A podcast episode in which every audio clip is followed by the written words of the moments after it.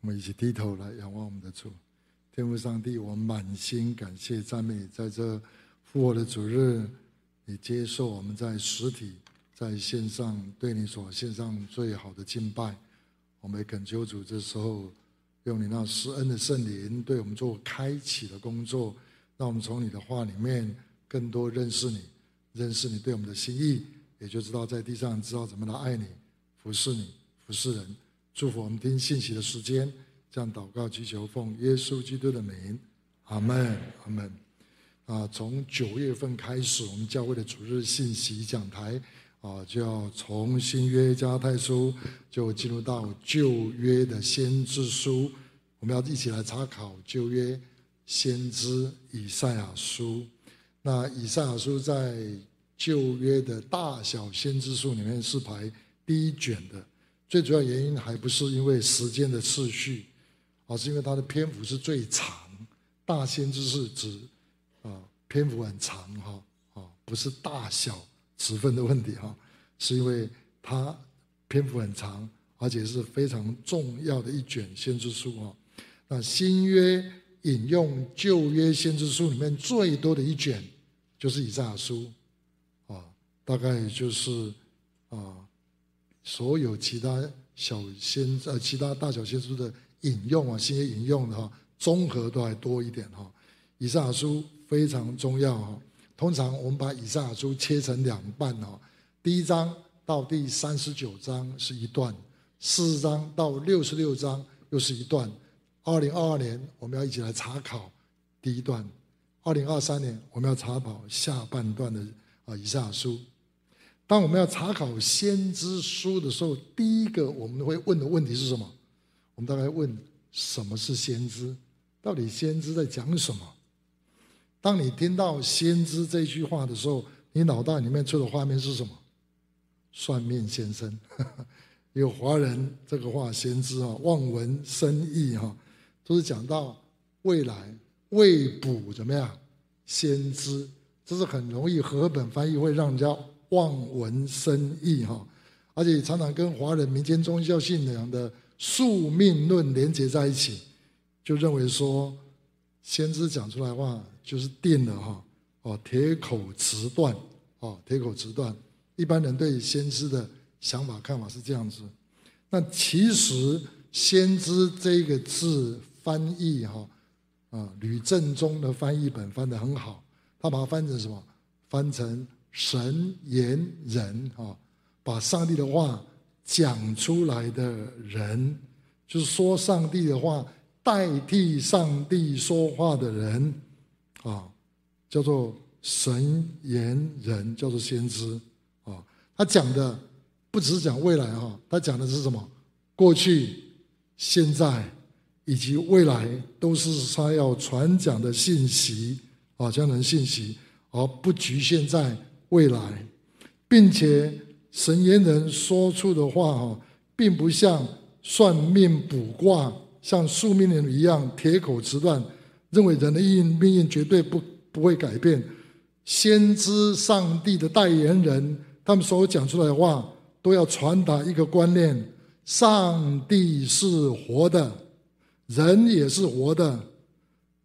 人若听了上帝的话，就活在祝福的里面。人若不听上帝的话，就会受咒诅，受到审判。因此，人的命运是可以不可以改变的？是可以改变的。先知就要改变人的命运。哦，算命先生不是啊，铁口直断。先知所讲的一切话是要带起人的改变。所以，先知信息一方面是要把上帝的心意带出来，第二方面。是要罪人，要我们这些人能够悔改，悔改叫什么？心思意念的改变，把上帝的心意带下来。当我们听了以后，来遵循上帝的心意，啊，叫做心意更新。先知所带出来的信息，都是要人改变的。为什么？因为我们只活在这堕落的世界，我们是罪人，又受罪人的影响，我们眼睛会模糊掉了。所以我们需要先知的提醒，阿门。我们需要有先知不断的提醒我们这些罪人。所以先知要带来我们这个人明白上帝的心意，然后去遵循上帝的心意。在哪里不需要先知？回答我，天堂。天堂先知预言就全部停止了。为什么？因为在天堂里面没有撒旦，没有世界，没有肉体，人不会犯罪。因为我们是面对面跟神见面，我们很清楚上帝的旨意。在天堂里面，我们都会遵循上帝的旨意。可是，在地上，在这堕落世界，我们非常需要先知的帮助。我们需要先知来帮助我们弄清楚、明白上帝的旨意。一般来讲，先知的信息可以分成两大类：第一类是警告、责备、纠正；那第二类主要是安慰。鼓励跟祝福，对那些犯罪或者想犯罪的人，先知就提出警告、责备跟纠正。他们若不悔改，就会有灾祸、管教会临到。对那些软弱、失败、想悔改但却无力悔改的人，很疲倦、灰心的人，先知就会对他们讲安慰、鼓励、祝福的话。所以，不管是警告、责备、纠正，或者是安慰、鼓励、祝福，先知所传讲的信息，都是要把上帝的旨意很清楚的讲出来，让上帝的百姓可以用信心去抓住上帝，紧紧的跟随他，并且活出他的心意。先知说话的目标，就是要人心意更新。就是悔改的意思，悔改就心意更新，要改变。啊，人不管是面对过去、现在、未来，上帝的心意就是要我们一直不断的活在上帝的话语里面，遵循他的话。所以，先知的目的是要改变人的命运，跟算命、跟宿命是完全不一样的。所以我们听先知的话，不是听到而已。要带出悔改的行动，这是先知预言的目的。不管是责备或者是安慰，目标是要做出正确的抉择，做出正确的选择，然后活在神给我们的命定呼召跟祝福里面，让我们出也蒙福，入也蒙福，有神的同在。先知预言的目的是要讲明上帝的旨意，帮助我们。活出上帝的旨意。那么，以赛亚书这个大先知书，他要传讲的信息是什么呢？当然，我们要知道，先知传讲都有对象的。我们知道，大先知以以赛亚书这六十六章，它主要信息在面对谁讲的？是面对他那个时代，南国犹大、北国以色列，对上帝的百姓讲，不只是对这些人讲，不只是对以色列人讲，他也是对。周围的列国那些百姓讲话，对列国列邦说预言，所以基本上你在读以下书的时候，你要知道，以下书不只是针对个人，是针对国家、针对民族、针对团体，我们一定要弄清楚。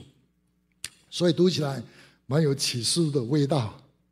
事实上，启示录就深深受到以赛亚书的影响，以赛亚书的信息就影响的。启示录的作者，今天我们要一起来查考第一段以赛亚书一到三十九章的第一段，哈，一章到第五章的信息是堕落回转，黑夜曙光。这五章圣经实际上已经把整个以赛亚书的精髓都讲出来了。到底以赛亚的信息是什么？还是两个？他传达什么？传达的是。责备、纠正、审判。第二个，也带出安慰、鼓励跟祝福。目标是要以色列这个团体、这个百姓，以列国列邦回到上帝的心意里面来。那首先，我们要看前面五五章，用这个做范例，让我们了解以赛亚书，以赛亚书怎么发预言。那在这前面五章。你就可以看出他怎么样来纠正、来责备、引导南国犹大、北国以色列百姓怎么悔改，啊，就主要是两个罪啊，笼统来讲，第一个叫做不虔，是对上帝不虔；第二个是对人不公不义，容易记哈。这两大类，对上帝不虔，对人不义，这是神对他百姓所发的预言。那首先讲到什么叫做不虔？不虔在以赛亚书第一章啊，在讲到是真神怎么样假拜。就在敬拜的态度上面，他们会献燔祭，他们有很多的聚会、严肃会，什么都有，但是他们的心却远离上帝，想别的事情，啊，想别的事，这叫做不虔。他们可以有很多的宗教的行为，可是他们的心却没有归向耶和华上帝，在敬拜上出了很大的问题。就像耶稣所说的，耶稣也引用以赛亚书说：“你们这些百姓用嘴唇。”亲近我，心怎么样？却远离我。嘴唇的侍奉叫做真神假拜。啊，今天教会是不是会犯这个问题？唱诗歌很漂亮，可是我们心，我们的心为是另外一套，这叫做不虔。第一个不虔，真神假拜。那第二个是以赛亚书第五章，呃，第呃。紧接着第二呃第二章以后，他开始讲另外一个第二章第六节到第九节那边讲以色列百姓、上帝的百姓，他们有第二个不虔是假神怎么样真拜？他们引入东方的宗教，引入亚述、亚兰人、非利士人外邦的假神迎接到自己的国家里面来，他们把那些外邦的假神拿来敬拜。这第二个不虔，第一个不虔是真神假拜，第二个不虔是什么？假神真拜，这个都发生在我们今天教会上帝百姓都会发生，哦，都发生了，这两种现象都有，这是对神的不虔。那第二个，他们对人不公不义，最主要是记载在以赛亚书第五章那边讲的非常非常的细哈。很快的，我把它归纳成六个方面。第一个叫做贪得无厌、自私自利。以赛亚书第五章第八节告诉我们，他们贪得无厌、自私自利。哦哦，他们做炒房的地产，房接房哈，地连地哈。而且欺压孤儿寡妇，夺取他们土地。假如你有以赛亚书的圣经，好不好？就拿出来对照着看。第五章，第五章哦，还有财团垄断的问题哈哦，在以赛亚时代就有了贪得无厌、自私自利。第二个，以赛亚书五章十一到十二节告诉我们，他们放纵私欲、奢华宴乐哦，击鼓跳舞、吹笛饮酒，不顾念耶和华的作为，重情物质与金钱。不顾念那些有需要的人。第三个，以上书五章十八节告诉我们是假冒为善，虚假不诚实哈哦哦，他们用绳子拉着罪恶哈，假冒为善，虚假不诚实是第三个。第四个，以赛亚书五章二十节说以暗为光，以光为暗，意思是他们颠倒是非。把白的讲成黑的，黑的讲成白的，整个国家上上下下都没有公义公平，哇，越来越像台湾哦。OK，第五，自以为意，骄傲自大，五章二十一节，哦，从上到下都自以为有智慧，抵死不认错，在家里，在社会，在国家，从老百姓到做官的都是这样。第六，贪赃枉法，收受贿赂，以赛亚书五章二十三节。把好人当坏人，把坏人当好人，这是以赛亚书在第五章里面所指出来的六项罪恶。以上这一件罪都不是某个人单独犯的，而是整个国家、整个社会一起啊做成的。以色列人所犯的罪，我们听起来一点都不陌生，同意吗？非常像台湾社会，像今天世界各国所犯的都差不多。以赛亚书不是在责备。那一个一个个别的，他们责他所责备的是整个国家，从上到下，从下到上，整个国家社会所犯的罪，特别是以赛亚责备那些做领袖的，包括宗教领袖、那些文士、那些长老、那些祭司长，政治领袖、各行各业的领袖，就是握有权柄那些人，他们不关心有需要人，浪费财物，剥夺贫穷人，结果为整个国家社会带来许多的灾祸。你看，以赛亚书第五章，他们有三个灾祸出现在当时的社会里面。我们台湾要小心的，神一直给我们机会警告我们。这三个灾祸是什么？第一个，自然界的灾祸，地震、土地荒凉。旱灾啊！以赛亚书五章第十节说：“三十亩的葡萄园只酿出一斗酒，哦哦，一升的谷子种下去只收割一斗的谷子，产值很低。换句话说，土产荒，土地荒凉。无论他们怎么努力，很努力，可是收成很少。自然界的灾祸不断的出现。好，在末世代，因为个人、城市、国家的罪，就招来仇敌的攻击，像启示录里面所说的自然界的灾害。第二个，自然界如此有灾祸，人类界更是灾祸连连。特别是当时实在是战争，前面有亚述帝国入侵灭了北国以色列，以赛亚预言后面还有巴比伦会来抢夺南国犹大，把南国犹大也灭掉了。战争烽火连连，城市被铲除，城市被外邦人侵占。这第二个，人类界出了很多的问题。第三个，他讲的是很实际的。以赛亚特别讲到，整个国家社会的领导阶层出了很大的问题。以赛亚说，这些领袖幼稚无知啊，好像婴孩都可以做领袖一样。以赛亚书三章哈。啊，第一节到第四节，你去读读看，就是领袖很糟糕，宗教领袖、政治领袖，国家是有一群无知的人在领导，国家怎么会没有灾祸呢？任何一个团队，领袖非常重要，领袖出了问题，下面就是灾祸；家长出了问题，整个家门灾；教会的领袖出了问题，教会门灾。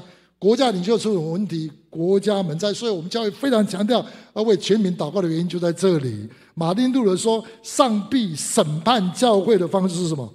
就给他们插很烂的传道人。”他讲得很传神哈。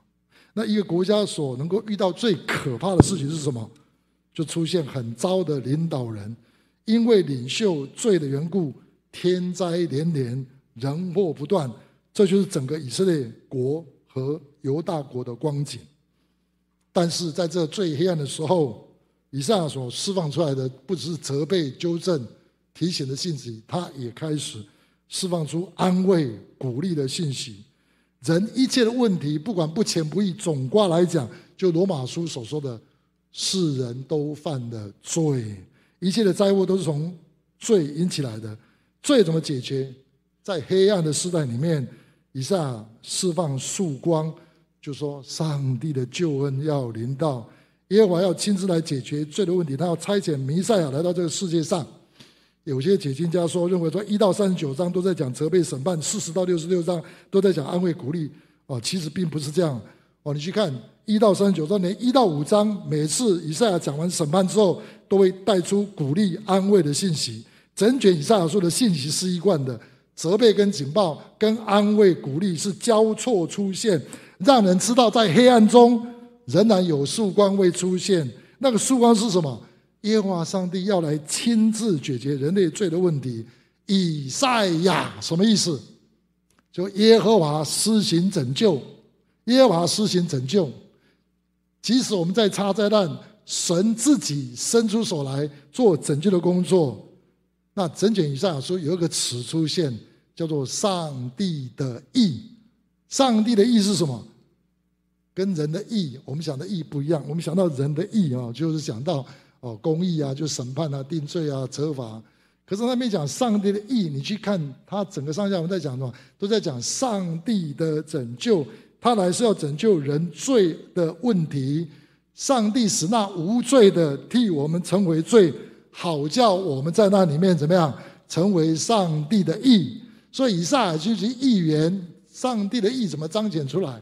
上帝意是借着有一位弥赛亚要来，所以第一个，他跟我说，我们说弥赛亚要来，人没有办法解决罪的问题，虽然他差遣弥赛亚进入到他的百姓当中。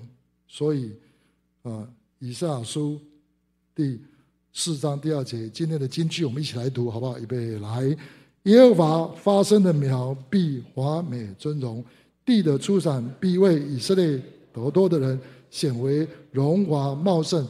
哇，在以赛亚书一开始就预言弥赛亚要来，这也回应了以赛亚书第一章十八到十九节，那边告诉我们说。你们罪虽像朱红，我却要使它白如雪；虽红如丹颜，必白如羊毛。所以，弥赛亚的救恩的好消息，在以赛亚书第一章到第五章已经都出现了。上帝的意是什么？上帝是使那无罪的替我们成为罪。好叫我们在他里面成为上帝的意，上帝的意在这好消息里面彰显出来。当我们想到上帝的意，要想到上帝的拯救。简单的讲，就要想到上帝的爱，他的审判是要把我们管教带回来得到拯救，他的安慰也是要把我们带回来得到拯救，让我们脱离罪，进入到他给我们的盼望里面，就是活出上帝的旨意。上帝整个旨意是什么呢？就是弥赛亚，那位尽心、尽性、尽意爱上帝、爱人的那一位。整个律法的总结、先知的总结，就是耶稣基督。他借着耶稣基督要拯救我们脱离罪，让我们进入到上帝的意里面。所以他要传达的信息是这个。除了这个以外，他传达安慰的信息是说，弥赛亚要做以色列的王。以赛亚书第二章第二节。末后的日子，耶和华的殿必的山必坚立，超乎诸山，高举过于万岭，万民都要归这山。弥赛亚要来做王，是第二个信息，告诉我们，不只差遣弥赛亚来解决我们罪的问题，他要做以色列百姓的王。圣殿要被建立起来，西安是圣殿的所在。圣殿是什么？上帝跟人相遇的地方。圣殿是你是我，就在预表新约的什么？教会，教会，他要把我们连接在一起。圣殿预表教会，预表以马内利的上帝要与你与我们同在，这真大好的消息。他不只要做上帝百姓的王，以色列的王，他还要在末世代，众民要流归这山。第二章告诉我们，我们要奔。登耶和华的山，奔雅各的殿，有没有？弥赛亚来到世上，不只要做以色列的君王，乃是要做万国万民的君王。众山七山就是从以赛亚来的，各行各业的人都要流归这山，流归这山。所以这是安慰的信息，是说上帝要透过弥赛亚，叫我们脱离罪。得到上帝的义、上帝的爱，并且活出来，并且他要做我们的王，做全人类的王。所以以赛亚书跟你跟我有什么关系呀？以赛亚太厉害了，他等于是把整卷圣经的信息都讲出来，他把上帝永恒的心意都讲出来了，不是吗？整本圣经都在讲上帝的拯救，而以赛亚讲得非常细，成为以色列百姓的拯救，也成为万国万民的拯救。他要把上帝是怎么样的一个上帝告诉我们，他要我们得到上帝的义。上帝的义是什么？就是上帝的拯救。耶稣说：“你们要求他的国跟他的义，有没有？他的国就是。”弥赛亚掌权，他的意思是什么？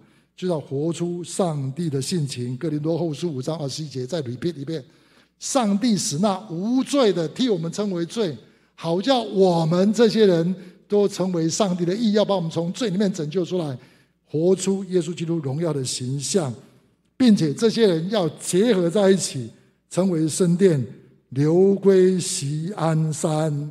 我们要成为上帝的殿。上帝的殿就是上帝与他百姓相遇的地方。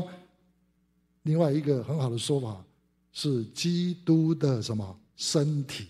我们要成为一个 family。所以，上帝的旨意是什么呢？简单的一句话，就是我们教会的意向：建立爱的团契，跟神、跟彼此，并且我们要去宣扬，去宣扬。所以，以赛亚书跟你跟我的关系是什么？让我们从以赛亚书里面真正认识上帝的心意，并且活出上帝的心意，那就是爱的团契，跟神、跟人、跟做人，我们知道该怎么活。我们不会活，上帝把耶稣基督赐给我们，这是以赛亚说要发布的信息，对那个时代，对这个时代同样是有用的。到底我们的信仰跟其他宗教信仰有什么不一样？我问过很多人。到底我们信耶稣跟其他的宗教信仰有什么不一样？我去年啊带领一个大佛教徒啊信耶稣，他的师父啊是华联宗的领导者哈哦佛佛学很深的啦。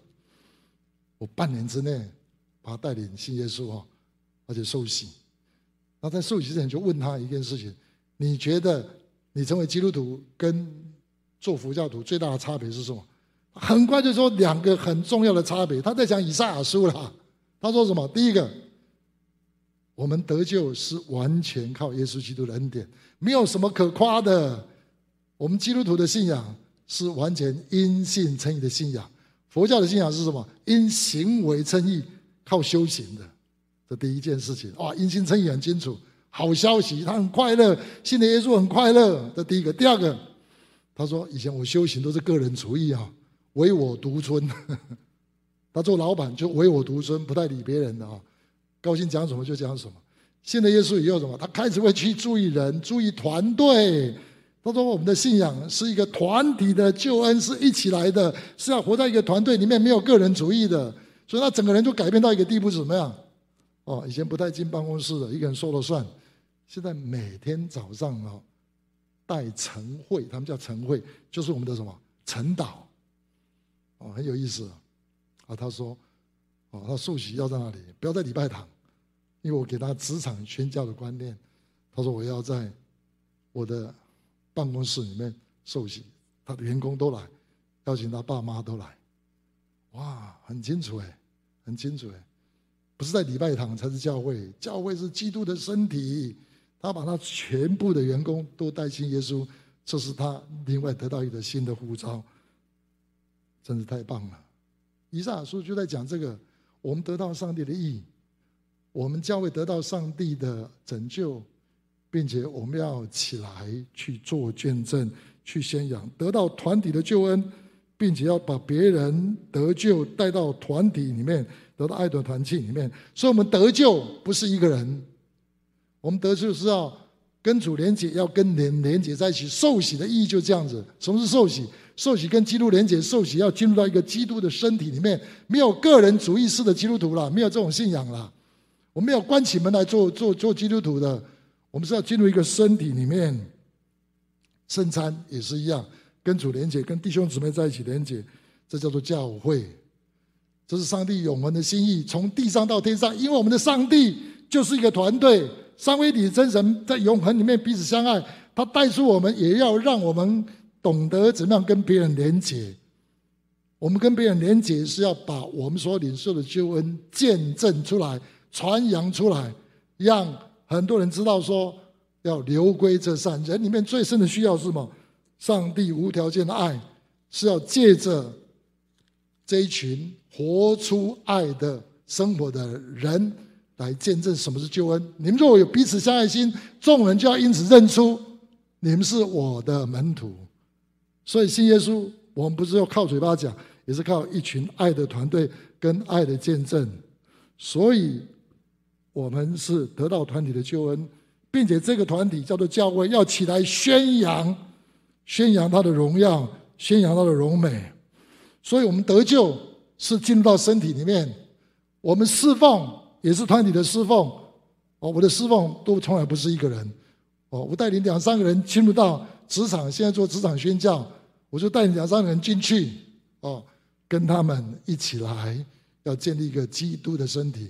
我在教会的侍奉也是一样，哦，带圣经中南班，我一定带一个团队，让这个团队跟我一起配搭服侍，不是我一个人啊，一人公司不是这样子哦。我不是把圣经中南教好，我也是要有一个团队跟着我，在身体里面来一起服侍。请问你一个人祷告比较有力量，还是一群人在一起祷告比较有力量？同心合一祷告比较有力量？回答我。当然是一群人嘛，所以我们晨祷是一群一群来的嘛。你两三个人奉主的名聚集，主就在我们当中。凡你们在地上捆绑，在天上捆绑；在地上释放，在天上也释放。今天很多人不知道这个上帝永恒的心，所以基督徒活得怎么样？一点都不丰盛。你要做一个丰盛的基督徒生活吗？你不是个人跟主连结，但是你要懂得跟别人一起同心合一的在一起，彼此相爱，然后你能够带下神的同在，也能够把神的同在带给别人。今天我们教会所有侍奉都是先祷告再侍奉，先团队再侍奉。我们的宣教也是一样，犹太人是两个人讲的见证，句句都要定准。是团队做见证，不是有人做见证。教会是一个宣扬团体，是要一起做见证。两个两个派遣出去，耶稣有没有？是打发两个两个出去，不是一个一个出去的。宣教侍奉一定是团队侍奉。今天今年我们的主题是举目望田，遍地拓殖，不是一个人去，都是要团队一起去。哦，没有团队就没有见证，就不可能把基督的身体建立起来。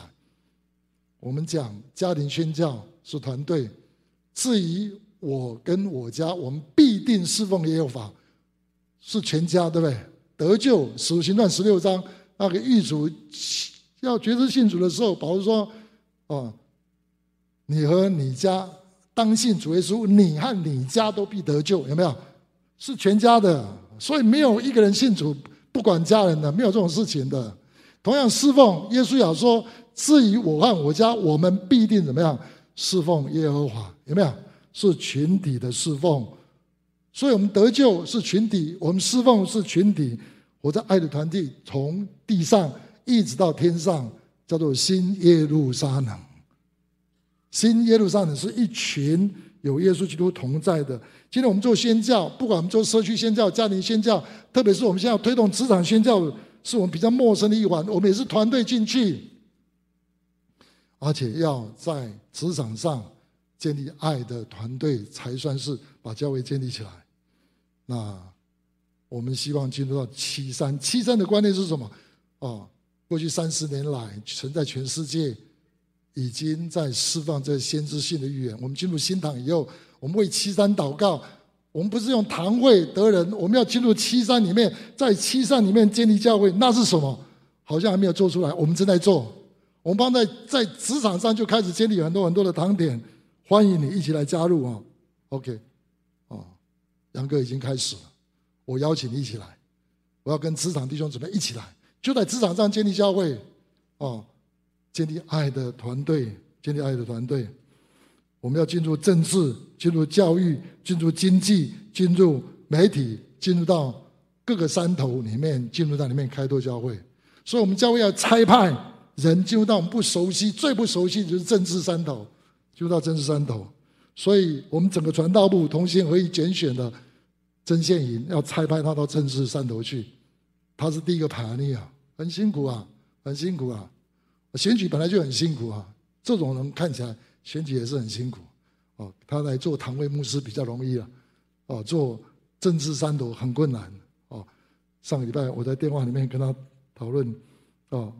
他说：“杨哥，好难哦，要人没人，要钱没钱哈，单独一个人。”他说：“我说你最大的困难是什么？”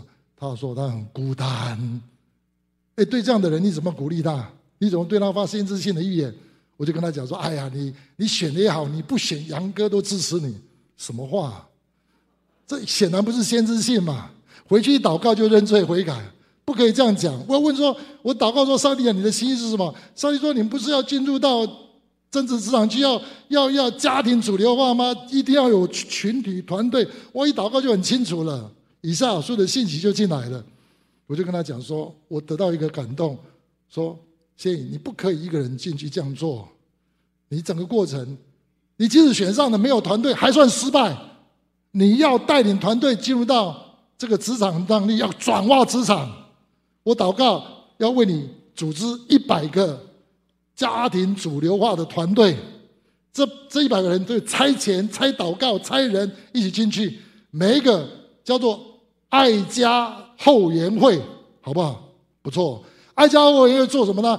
选举的时候打仗，没有选举的时候就成为你的后盾，一起进入议会。只要一百个这后援会，每一个都做两百个，我们就两万，两万就可以当选，超过很多票。但重点还不在这里，重点是在后面。你必须要把神的心意透过团队在议会里面彰显，好叫台北市的钱用对，好叫台北市人用对，好叫台台北市的家庭可以被建立起来。你一向要这样子嘛？我祷告完跟他讲的说，哇，他我看到他在电话那边就火起来了。所以先知还是比较厉害。你要讲先知性的话，你不要讲一些人的话没有用。我们都很容易讲人的话，你怎么去安慰鼓励别人？你要把上帝的话讲清楚、说明白，然后去做。选上进去转化，要有团队；没有选上，这个我们要讲，还是要把团队建立，还是继续做。公投完了就没有了。这西方教会已经提醒我们台湾教会说，公投比较简单，公投完才是问题。他一下就抓到我们普世教会的问题，因为我们不知道公投下面不知道做什么嘛，没有意向明就。放肆嘛！我们需要异象，需要先知在我们当中。我们需要有个人的先知，我们需要有国家的先知。今天真理堂要成为国家社会的良心，谁站出来？以赛亚站出来，他可以对以色列百姓发言，他可以对国家发言。今天教会必须要成为我们国家社会的良心，不然国家没有希望。台湾的希望在教会，教会的希望在弥赛亚耶稣。反正有弥赛亚的，你就勇敢站起来。你清楚了，你就勇敢，你就去做神要你做的事情。我这样鼓励建颖，他活过来，他活过来不是因为我讲，是因为他听到神的话，他抓住那个东西去做。我相信神要祝福他，只要他能够 follow 神的话语，悔改，走在神的心意里面。我发现最近，我就问他，我也问他了，就说你到底选举目的是什么？都要求神的荣耀。我差一点没问他说什么叫做上帝的荣耀？上帝的荣耀就是上帝的爱，就是上帝爱的团队的彰显，叫做上帝爱。我们要把团队活出来，把爱的团队活出来，这叫上帝的荣耀。最近我用这个来帮助一些在很绝望当中的一些人，面对最近一个六十岁的一个呃弟兄啊，哎呀，很棒的一个弟兄，就不会经营家庭的团队嘛，太太要跟他离婚，他来找我，高雄。我问，我就告诉他，到底神的心意是什么？我们要跟他谈他家里多少问题。我只问他上帝的心意是什么？你要活在神给你护照里面。当你弄清楚以后，你就怎么样去处理家里的问题，处理职场的问题。我碰到职业的问题，我碰到一些人，我都把他们带回到什么？上帝永恒的心意里面来。而上帝永恒的心意是可以活在今天的，这叫做先知。你跟他讲人的话，对不起，帮助很少。可是你跟他讲神的话。他愿意相信、接受的，我看他们眼睛都亮起来了。这就是先知的责任。求主帮助我们学习以上书，能够讲天国的话，讲上帝话，不要讲人的没有营养的的话，要讲上帝的话，可以安慰、劝勉，可以责备、纠正，但是目的要人悔改。都是要把人带领到神的面前来。神的话，神的话，神的话，神的爱，神的爱，神的爱，就会成我们的希望。上帝的话活出来，叫做道成肉身，叫做爱。上帝是话，上帝是爱。求主帮助我们活在神的话，活在神爱里面，去转化我们的家庭，去转化我们的职场。去转化我们的城市，去转化我们的国家。愿真理堂成为一个先知性的教会，是一个使徒性奉差遣为主作践的教会。阿门。我们一起来祷告。天父上帝，感谢你今天给我们这么重要的信息。求你开我们的眼睛，开我们的眼睛。如果没有圣灵的开启，我们根本不明白。要我们大家，我们当中有多少人已经活在爱的团队里面，而且你的爱团队是可以对外做见证的。七十周年庆最重要是什么？人人活在圣殿里面人人能够起来建造、扩展神的殿，引导人归主。你觉得已经活在神永恒的心里面的，请你举手，我要让我知道一下。举高一点，举高一点，让我知道一下。感谢主啊，一半以上都有哈。我们来祷告好不好？我们今天就为自己来祷告，说主啊，让我眼睛不要模糊。求你对我说话，求你透过先知、透过弟兄姊妹对我说话，让我一生就走在你给我的意象跟呼召里面，并且我能够去帮助别人，也活在这个使命意象呼召里面，就是要建立新耶路撒冷，从地上一直到天上。我们活着得救，又要起来用圣洁公义侍奉他，侍奉他，侍奉他，在家里、在职场、在各地建立神荣耀的教会。这是以赛亚书给我们的信息。也是神给我们教会的使命、意象跟托付。我们一起同声开口，一起来祷告，让我们这个人活得很雄壮，活得很喜乐，活得很有力量，而且我们能够把这力量带给别人。这是先知要在这时代里面所做的事情。我们同声开口，为自己祷告，为我们教会祷告，为你小组祷告，让活在神的心里面，活在喜事先知的信息里面。我们同声开口，一起来祷告，主，我满心感谢赞美你。今天你对我们传讲这样信息，唯愿你的百姓能够悔改归向你。主啊，你纠正我们，你鼓励我们，安慰我们，让我们有力量，对主有信心，对人有爱心，对未来有盼望，让我们成为一个讨你喜悦的人。不管别人怎么说，不管别人怎么看，我们不效法这世界，我们心意更新而变化，做讨你喜悦的事情。愿亲爱主祝福你的孩子，祝福你的百姓，活在你永恒的心里面。我们自己喜乐，也能够把喜乐盼望。带给周围的人，我们赞美感谢你，特别把我们国家仰望给主。主啊，愿主你怜悯这个国家，你已经给我们很多的怜悯，我愿你自己屈膝来怜悯，让你的教会起来，成为国家社会的良心，让你的教会起来，成为国家社会的拯救，像以上所做的事情一样。愿感动以赛亚的灵，今天加倍感动在我们教会里面。我们这样祷告、祈求、仰望，奉耶稣基督的名，阿门。